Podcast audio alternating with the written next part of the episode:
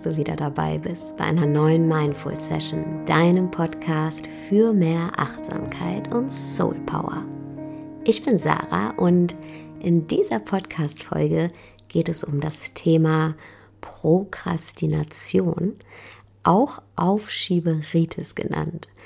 Und gleich zu Beginn ein kleiner Disclaimer. Ich selbst bin eine Meisterin im Aufschieben. Ja, zum Beispiel bei diesem Podcast, ja, der kommt immer montags raus.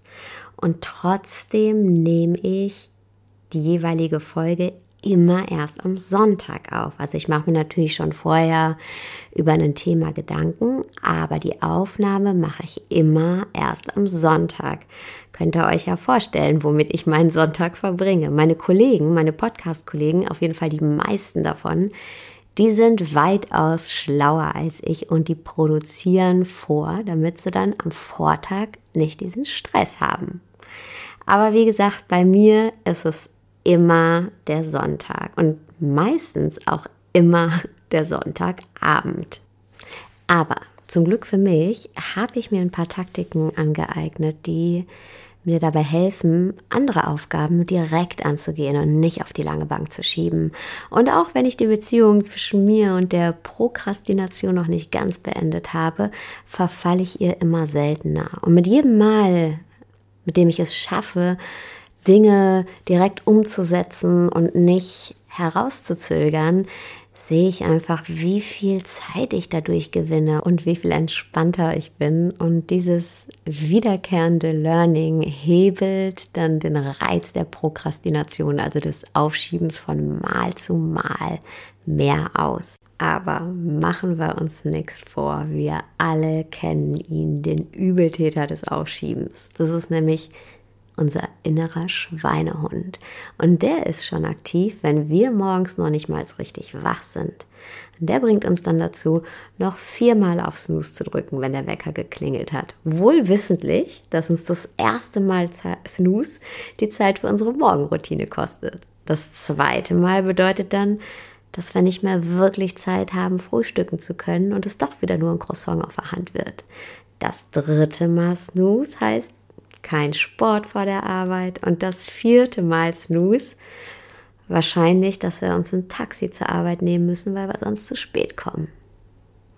Und weil wir genau wissen, wie hoch die Opportunitätskosten sind, also das, was uns das Liegenbleiben kostet, merken wir, dass wir gerade ein ziemlich mieses Tauschgeschäft eingehen. Und so können wir das Liegenbleiben eigentlich gar nicht richtig genießen, geschweige denn entspannt weiterschlafen. Und das macht dann das Tauschgeschäft noch schlechter für uns. Und weil wir keine miesen Tauschgeschäfte mögen, versuchen wir uns dann, unsere Entscheidung fürs Snooze, also fürs Liegenbleiben, schön zu reden. Erstes Mal Snooze, ach, meditieren, das mache ich heute Abend, da funktioniert es eh besser. Zweite Mal Snooze, ja, jetzt habe ich zwar alles eingekauft fürs gesunde Frühstück, aber ich fange morgen mit der Ernährungsumstellung an. Das reicht auch, weil ab dann ziehe ich es ja jeden Tag durch. Dritte Mal Snooze. Ah, Sport vor der Arbeit wäre heute eh nicht so gut, weil ich habe da dieses wichtige Meeting, da sollte ich lieber ausgeschlafen sein. Vierte Mal Snooze ach, ich hätte eh kein Kleingeld für die Bahn und um mit dem Fahrrad zu fahren, ist eh viel zu kalt. Also wir diskutieren die ganze Zeit mit uns selbst. Wie so ein Staubsaugervertreter verkaufen wir uns selbst unser Liegenbleiben als eine gute Entscheidung. Denn unser innerer Schweinehund, der ist im Grunde nichts anderes als der Dialog mit uns selbst. Und das hat natürlich zur Folge, dass wir das im Bett bleiben noch weniger genießen können. Denn beim Dialoge führen lässt es sich ziemlich schlecht abschalten, geschweige denn schlafen. Also das Tauschgeschäft wird noch schlechter für uns. Und Snooze ist hier nur ein kleines, banales Beispiel von vielen, vielen Dingen, die wir aufschieben. Manchmal haben sie nur kleine Auswirkungen, aber andere können ziemlich große Auswirkungen haben, nämlich dann, wenn wir uns vor den Herausforderungen des Lebens drücken wenn unser persönliches Wachstum stagniert und wir das Gefühl haben, im Leben auf der Stelle zu treten. was dann wiederum zu einer großen Unzufriedenheit führt, die nicht gerade motivierend ist. Also ein ziemlich blöder Kreislauf, in den wir uns durchs Aufschieben selbst reinbegeben, vor allem wenn es pathologisch wird. Und ganz egal, ob es jetzt kleine oder große Aufgaben sind, die wir aufschieben, es kostet wahnsinnig viel Energie, weil wir uns während des Aufschiebens ja nicht locker machen und uns bewusst sagen, okay, ich gönne mir das jetzt, faul zu sein, ich entspanne mich jetzt. Nee, wir beschäftigen uns gedanklich die ganze Zeit mit unserer Verzögerungstaktik. Zum Beispiel so, hm, in einer Stunde, da lege ich los. Ah, vielleicht doch eine halbe Stunde später. Oh, jetzt schon mittags, jetzt muss ich erstmal was essen. Hm, jetzt bin ich total müde nach dem Mittagessen, jetzt hole ich mir erstmal einen Kaffee. Oh, es ist schon abends, also jetzt bin ich schon total müde. Ich sollte das Ganze eigentlich mit frischer Energie angehen. Ich stehe lieber morgen früher auf. Und natürlich stehen wir dann nicht früher auf am nächsten Morgen. Und selbst wenn wir es schaffen, am nächsten Morgen tatsächlich früher als uns aufzustehen und uns an die Aufgabe setzen, fühlen wir uns nicht so gut, weil wir haben schlecht geschlafen, weil wir gar nicht abschalten konnten, wirklich, weil wir diesen innerlichen Druck mit in den Schlaf genommen haben und auch das schlechte Gewissen. Beim Aufschieben gewinnen wir keine Zeit, sondern wir verlieren Zeit. Denn während wir aufschieben, machen wir auch meistens nichts Sinnvolles. Also ich kenne das noch sehr, sehr, sehr, sehr gut aus der Zeit, als ich meine Masterarbeit geschrieben habe. Also wenn ich es dann mal geschafft habe, mich tatsächlich an meinen Rechner zu setzen und für mein Thema zu recherchieren, dann ist es irgendwie immer passiert, dass ich alte Fotos gefunden habe, die ich mir dann zwei Stunden lang angeguckt habe oder dass ich gedacht habe, oh, jetzt gucke ich doch noch mal auf der Landkarte von Südafrika, wie es da aussieht, interessiert mich einfach oder suche irgendwie im Internet nach tollen Restaurants in Tokio, weil es könnte ja sein, dass ich irgendwann mal nach Tokio komme. Oder ich gucke alle 20 Minuten in den Kühlschrank, weil ich überlege, was ich mir jetzt zu essen machen könnte, obwohl ich ja weiß, es ist eigentlich gar nichts im Kühlschrank. Oder ich gucke mir irgendwelchen Quatsch im Internet an von Menschen, die ich überhaupt nicht kenne und deren Sachen und Videos mich eigentlich überhaupt nicht interessieren. Und ganz am Ende lande ich dann bei lustigen Tiervideos. Und selbst wenn ich mich dann dazu entscheide, okay, ich mache jetzt nichts mehr für die Aufgabe, also damals, ich mache jetzt einfach nichts mehr für die Masterarbeit, das war's. Ich gucke jetzt einen Film, dann kann ich den gar nicht genießen. Tim Urban hat in seinem TED Talk einen super Ausdruck dafür gefunden, für dieses Ablenkungsmanöver. Der hat das einen Dark Playground genannt, also einen dunklen Spielplatz. Und dieser Dark Playground, das ist der Ort, an dem wir Freizeit stattfinden lassen, in einer Zeit, in der wir eigentlich gar keine Freizeit haben. Und den Spaß, den wir auf diesem Dark Playground haben, der ist in Wahrheit gar kein Spaß, weil Anspannung und Schuldgefühle in der Luft liegen. Und ja, das hört sich jetzt vielleicht ein bisschen zu dramatisch an, aber ich fand es einfach ein super Begriff, Dark Playground. Aber zurück zum Thema. Wenn wir doch alle wissen, dass Aufschieben eigentlich überhaupt keinen Sinn macht, warum machen wir es dann? Und zwar immer und immer wieder. Allgemein kann man sagen, dass uns das Aufschieben kurzfristig gut fühlen lässt. Vor allem das Aufschieben von Dingen, die eine Herausforderung für uns sind, in denen wir uns noch nicht so sicher fühlen. Und deshalb sagen wir uns dann, na, bevor ich mich jetzt an den Businessplan setze, muss ich aber erstmal noch kurz den Schreibtisch aufräumen und den Laptop-Bildschirm reinigen. Und hierdurch fühlen wir uns dann kurzfristig, also wie gesagt, nur ganz, ganz kurzfristig erleichtert. Ja, wir können dem Druck entgehen, und uns gut fühlen. Vor allem, wenn wir uns mit Aufgaben ablenken, bei denen wir ein direktes Ergebnis haben, ein direktes Erfolgserlebnis. Also wenn wir zwischendurch kurz aufräumen, dann sehen wir, oh, es ist ordentlich und fühlen uns gut. Das Problem bei der ganzen Sache ist natürlich, dass der Druck, den Businessplan zu schreiben, weiter steigt. Aufschieben kann aber auch eine Art der Verweigerung sein. Eine Verweigerung gegen das Muss. Denn keiner von uns hat richtig Lust auf was, wenn jemand zu uns sagt, du musst das jetzt tun. Auch nicht, wenn wir das selber zu uns sagen. Ein Muss ist nie einladend. Ein Muss ist immer ein Befehl, ein Zwang. Ein Du darfst hingegen löst was ganz, ganz anderes in uns aus. Deshalb ein Tipp von mir, Verändere die Art und Weise, wie du mit dir selber redest. Mach dir bewusst, dass du darfst. Denn letztendlich sind wir in der Glücksposition, dass alles, was wir tun, ein Darf ist. Alles, was wir tun, ist letztendlich selbstbestimmt, wenn man mal the bigger picture nimmt.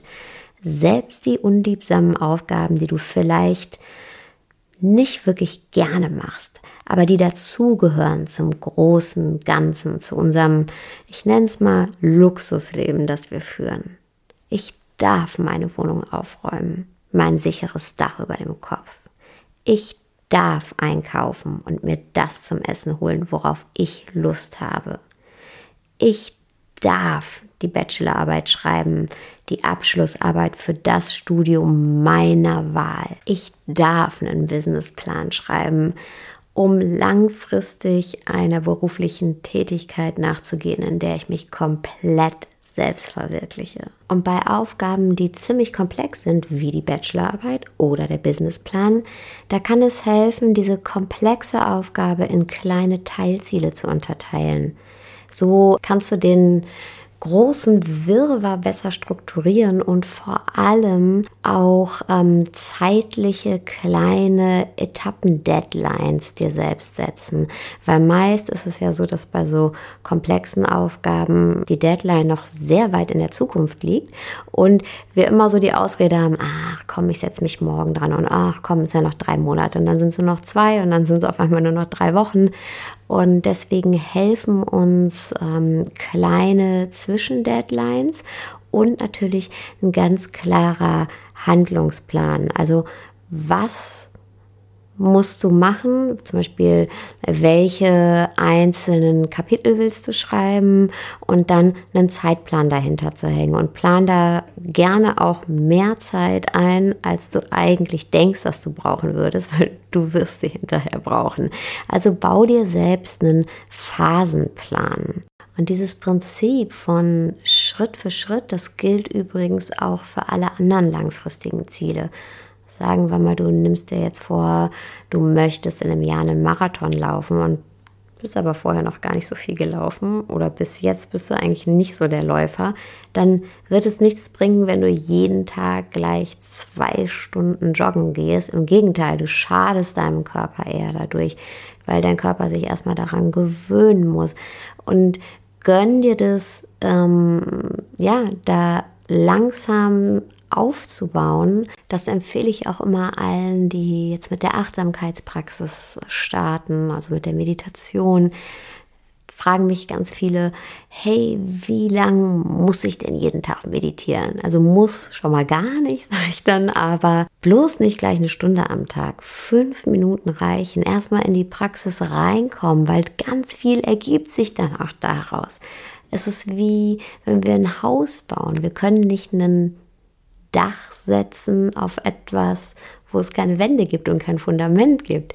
Also erst gießen wir ein Fundament, dann ziehen wir die Wände ein und auf die können wir dann das Dach setzen. Und manchmal ist es so, dass uns einfach die Motivation fehlt, die Dinge anzugehen. Und das ist vollkommen legitim und vollkommen in Ordnung. Und da hilft es immer, wenn wir ein starkes Warum haben. Wenn wir uns wieder vor Augen rufen, okay, warum mache ich das jetzt eigentlich?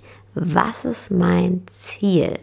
Und das bedeutet meistens auch, das größere Bild zu sehen, the bigger picture zu sehen, weil zu fast allem, in dem wir uns auch selbst verwirklichen, in dem wir unser Warum finden, gehören halt auch so kleine unliebsame Steps wie Steuern machen. Oh, das schiebt man auch immer super gerne auf, ja. Wie Belege sammeln und Belege sortieren. Hat keiner Lust drauf.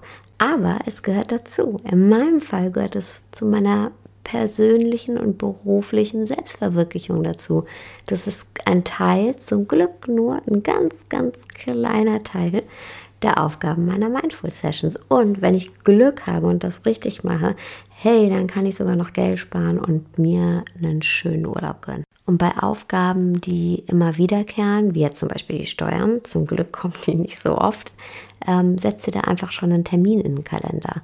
Und bei Aufgaben, die jetzt wirklich täglich wiederkehren oder wöchentlich wiederkehren, da setzt ihr genauso feste Termine. Also ich mache das bei den Mindful Sessions, wenn ich die vorbereite, mh, zum Beispiel die Mindful Mornings oder andere Workshops, dann blocke ich mir in dieser Vorbereitungszeit, lass das mal drei Wochen sein, innerhalb dieser drei Wochen jeden Morgen zwei Stunden für die Ausarbeitung des Konzeptes.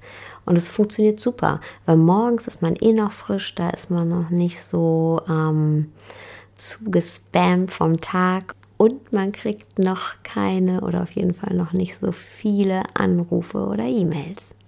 Also nicht so viele Ablenkungen. Eine Studie, auf die sich die Zeit ähm, in einem ihrer Artikel berufen hat, hat gezeigt, dass wenn wir nämlich erstmal abgelenkt sind aufgrund von Telefonaten oder E-Mails, dann dauert es 25 Minuten, also egal wie lange das dann gedauert hat, die E-Mail zu verfassen oder nochmal schnell ans Telefon zu gehen, dann dauert es nochmal zusätzlich 25 Minuten im Durchschnitt, bis wir wieder an unsere ursprüngliche Aufgabe zurückkehren, weil wir zwischendurch nochmal mindestens zwei andere Dinge erledigen, die meistens aber nicht super effektiv sind.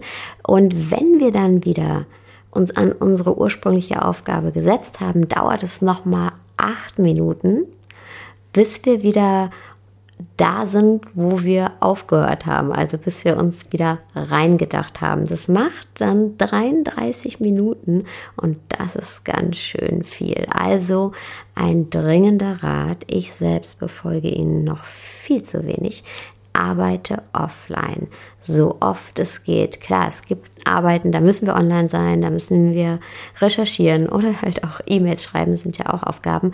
Aber arbeite offline, wenn immer es geht und schalte dein Handy aus. Sei nicht erreichbar, wenn immer es geht oder schalte zumindest die Benachrichtigungsfunktionen aus. Das King's College in London hat auch eine ziemlich interessante Studie hierzu gemacht. Die haben zwei Vergleichsgruppen die gleichen Aufgaben erledigen lassen. Unterschied war, die eine Vergleichsgruppe war währenddessen ähm, online und hat E-Mails bekommen ja, mussten sie nicht bearbeiten, aber haben mal gesehen, hey, E-Mails kommen rein und haben natürlich drauf geguckt. Und die andere Vergleichsgruppe hat sich vorher einen Joint geraucht. Und es war ziemlich deutlich, dass die Vergleichsgruppe, die sich vorher einen Joint geraucht hat, besser und effektiver bei der Erledigung der Arbeiten abgeschlossen hat, als die Vergleichsgruppe, die E-Mails empfangen hat. Kurzer Disclaimer auch hier, der Test wurde hinterher auch mit einer Gruppe durchgeführt, die weder E-Mails ausgesetzt war, noch sich eingekifft hat. Und ähm, die haben natürlich am besten abgeschnitten mit großem Abstand. Aber trotzdem finde ich es äh, doch sehr interessant. Und wenn du das Gefühl hast, ha, mir fehlt einfach die Disziplin, mich nicht ablenken zu lassen oder ähm, etwas durchzuziehen, dann kann es auch helfen, dich anderen mitzuteilen. Das ist nämlich so ein Stück weit eine Art Verpflichtung. Es soll jetzt kein Druck dadurch entstehen. Ne? Also nicht, dass du hinterher das Gefühl hast, ha, wenn ich es jetzt nicht durchziehe, was sagen dann die anderen, das ist total egal. Sondern es geht eher darum, dass wir dazu tendieren, Versprechen, die wir anderen geben, eher einzuhalten, als die, die wir uns selber geben. Und das können wir da ganz gut zu unserem eigenen Vorteil nutzen. Und wenn wir anderen Menschen von unseren Zielen erzählen, dann erzählen wir auch immer von unserer Motivation und warum wir das machen und warum uns das eigentlich gut fühlen lässt. Und da kommen wir dann schon in dieses positive Gefühl rein, was wir haben werden, wenn wir dann letztendlich unser Ziel erreicht haben. Und dieses positive Gefühl, das hilft uns dann auf dem Weg zur Zielerreichung immer wieder den Arsch hochzukriegen. Und manchmal schieben wir Sachen auch auf, weil wir denken, ich kriege das nicht hin. Ich weiß nicht, wie ich das machen soll. Und dahinter steckt natürlich der Glaubenssatz, ich bin nicht gut genug. Und das kennen wir alle. Und dann haben wir am Ende, wenn wir nämlich aufschieben, wirklich zu wenig Zeit, um ein gutes Ergebnis abzuliefern. Nehmen wir mal das Beispiel Bachelorarbeit. Eine Bachelorarbeit in einer Woche zu schreiben, wird ziemlich schwierig. Und dann können wir hinterher immer sagen, naja, ich hatte eh zu wenig Zeit. Hätte ja eh nichts werden können.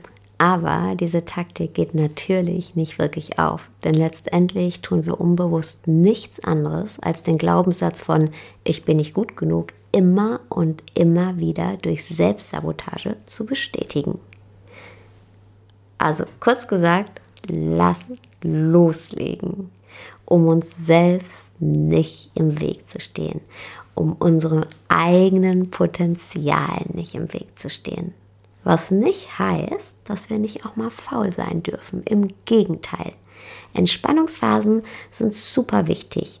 Denn nichts tun bedeutet nicht, dass nichts passiert. Im Gegenteil, das ist ähnlich wie beim Sport. Der Muskel baut sich auch in den Regenerationsphasen auf. Oder wie bei einem Song. Die Pausen sind auch Musik. Da passiert ganz viel. Danke, dass du heute wieder dabei warst und du würdest mir einen riesen, riesengroßen Gefallen tun, wenn du den Podcast auf iTunes kommentierst und bewertest. Und ich freue mich natürlich auch sehr, wenn du deine Gedanken zu dieser Folge mit mir auf Instagram oder Facebook teilst. Und wenn du Lust hast auf noch mehr Austausch, dann melde dich einfach an in der Facebook-Gruppe Hashtag eine Liebe The Mindful Tribe. Aber jetzt wünsche ich dir erstmal einen wunderschönen Tag, Abend, wo auch immer du gerade bist.